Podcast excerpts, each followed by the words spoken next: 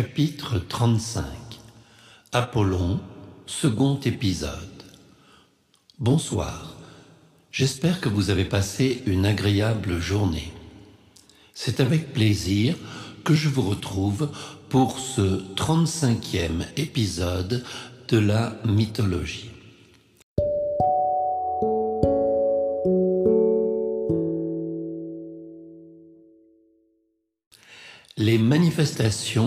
De la très grande puissance d'Apollon.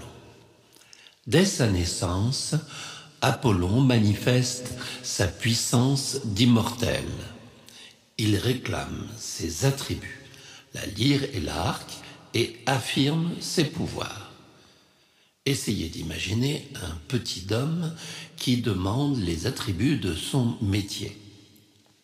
Papa, Donne-moi la pelle et la pioche, la blouse et le stéthoscope, la règle et l'équerre, le PC et le col blanc, le seau et la serpillière, la clé à molette et la burette d'huile.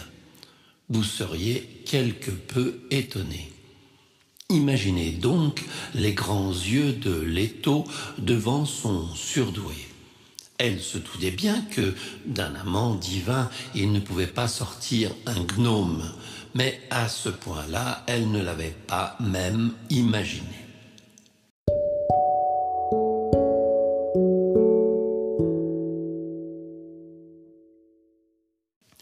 Apollon chez les hyperboréens. Peu après la naissance d'Apollon, Zeus lui remet un char tiré par des cygnes et lui ordonne de se rendre sur le lieu qui plus tard s'appellera Delphes.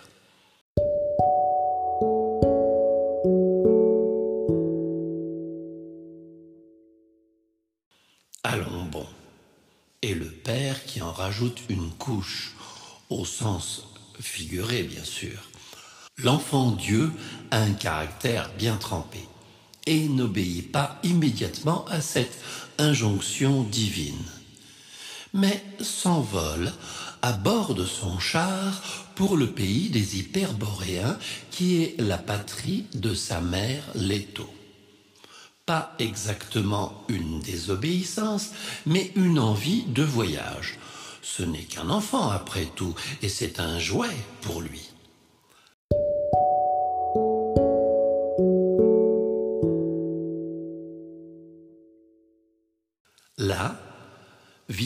Peuple sacré qui ne connaît ni la vieillesse ni la maladie et où le soleil brille en permanence. Je pense que si vous connaissez un tel lieu près de chez vous, alors vous auriez fait comme Apollon. Car en ces lieux propices à la méditation, vous gagneriez en sagesse pour les grandes causes d'écologique de l'humanité.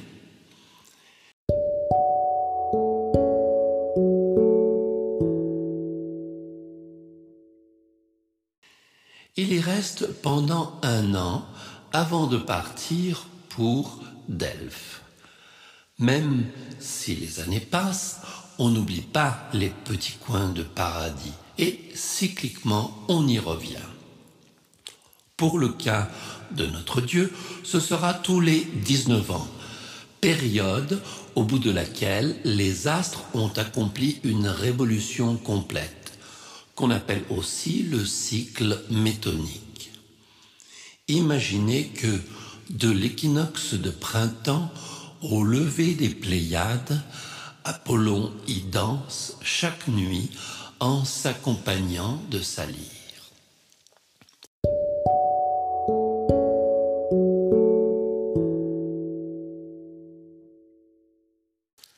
L'arrivée à Delphes, où nous apprenons que les prêtres du temple sont des Crétois.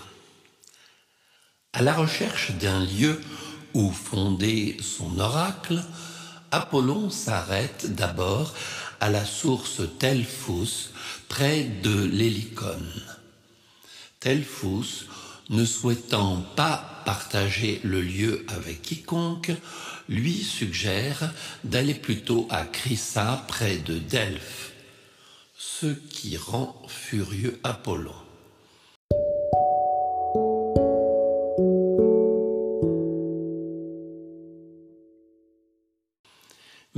Objectif premier est la construction du temple. Il va donc à Chryssa où il établit son temple après avoir tué le serpent femelle, la Drachéna, enfant de Gaïa qui gardait les lieux. La dépouille du serpent reçoit le nom de Pytho, la pourrissante.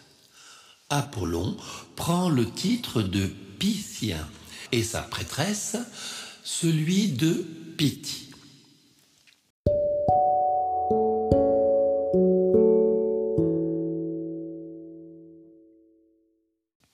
Toujours en colère contre Telphus, Apollon rebrouche chemin et ensevelit la source sous une pluie de pierres. Il bâtit un sanctuaire à sa place et prend le nom de Telphusien.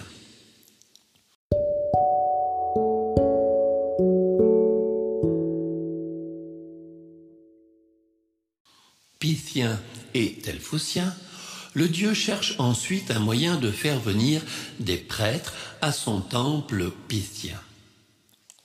Il aperçoit alors un navire de Crétois voguant vers Pylos.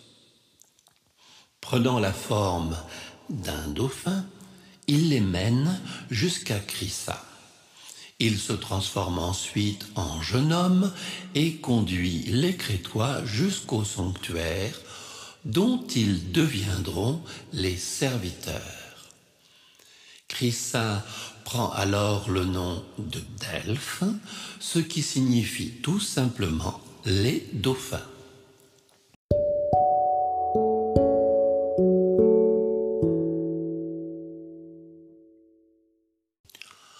Je vois Poséidon plisser un sourcil et Zeus faire de grands yeux. Cet enfant m'étonnera toujours, pense son père.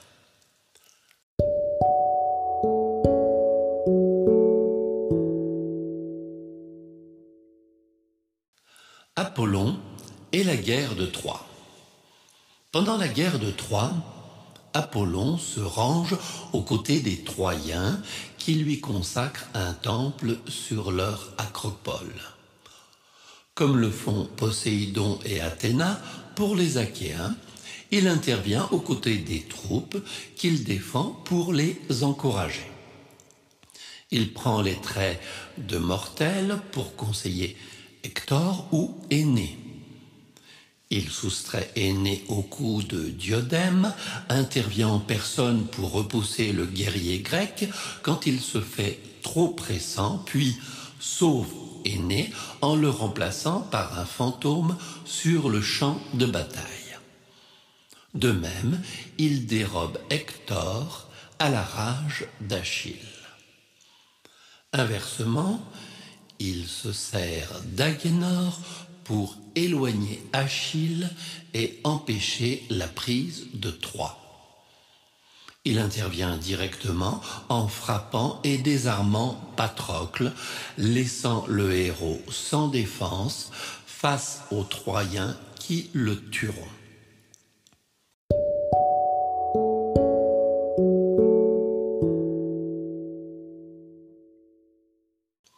Défenseur des Troyens, il a pour principal adversaire sa demi-sœur Athéna. Non content de l'affronter sur le champ de bataille par mortel interposé, il veut empêcher Diodème, le protégé d'Athéna, de remporter l'épreuve de course en char lors des jeux funéraires de Patrocle. La déesse intervient à son tour pour faire gagner son champion on a l'impression de joueurs d'échecs manipulant les humains comme des marionnettes. Néanmoins, Apollon sait se tenir face à son oncle, Poséidon, qui lui propose de laisser les mortels régler eux-mêmes leurs querelles. On range les Game Boy. Le plus étrange, c'est que l'on ignore pourquoi Apollon prend aussi activement parti pour les Troyens ou inversement contre les Grecs.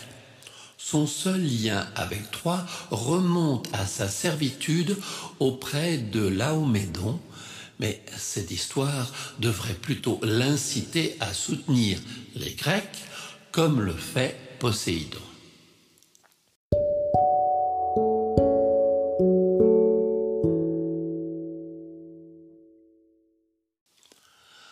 Apollon est aussi un dieu vengeur. Apollon est un dieu vindicatif, prompt à punir ceux qui le défient. Il tue le serpent Python et, aidé de sa sœur, il élimine Tithios qui a tenté de s'en prendre à Leto. Toujours avec Artémis, il massacre de ses flèches les fils et filles de Niobé qui ont osé se moquer de sa mère.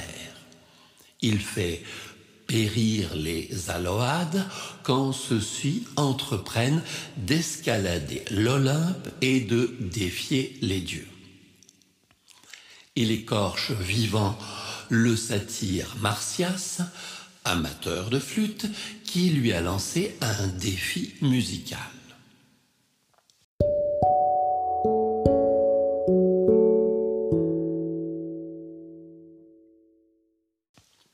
le défi musical de Martias. Athéna aime fabriquer et elle se débrouille très bien. Un jour, elle invente l'avlos, un instrument à bourdon doté d'anches. Mais elle le jette dès qu'elle s'aperçoit qu'en jouer déforme son visage. Le satyre Martias qui lui n'a pas la coquetterie d'Athéna, le ramasse et devient rapidement un musicien expert. Au bout d'un certain temps, il souhaite défier Apollon, maître de la lyre. Le concours est présidé par les muses et le roi Midas. Chacun charme par sa création musicale le jury. Les muses, cependant, déclarent Apollon vainqueur. Pour punir Martias de sa démesure, l'archer le fait écorcher et jette sa dépouille dans une grotte, d'où coule une rivière qui prendra le nom du satyre. Donc, même si vous pensez être le nouveau Django Reinhardt, Jimi Hendrix, Eric Clapton, Alain Fournier ou Seiji Ozawa, ne le dites pas trop fort, car il y a sûrement des descendants directs d'Apollon près de vous.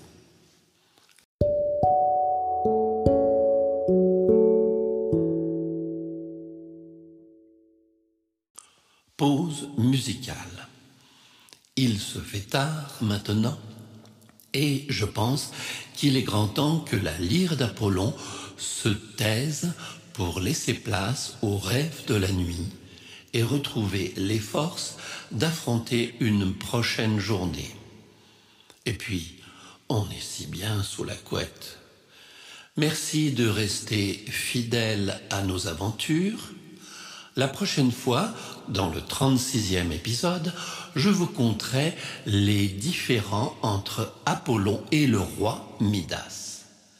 En attendant, permettez-moi de vous souhaiter une douce et agréable nuit pleine de mélodies.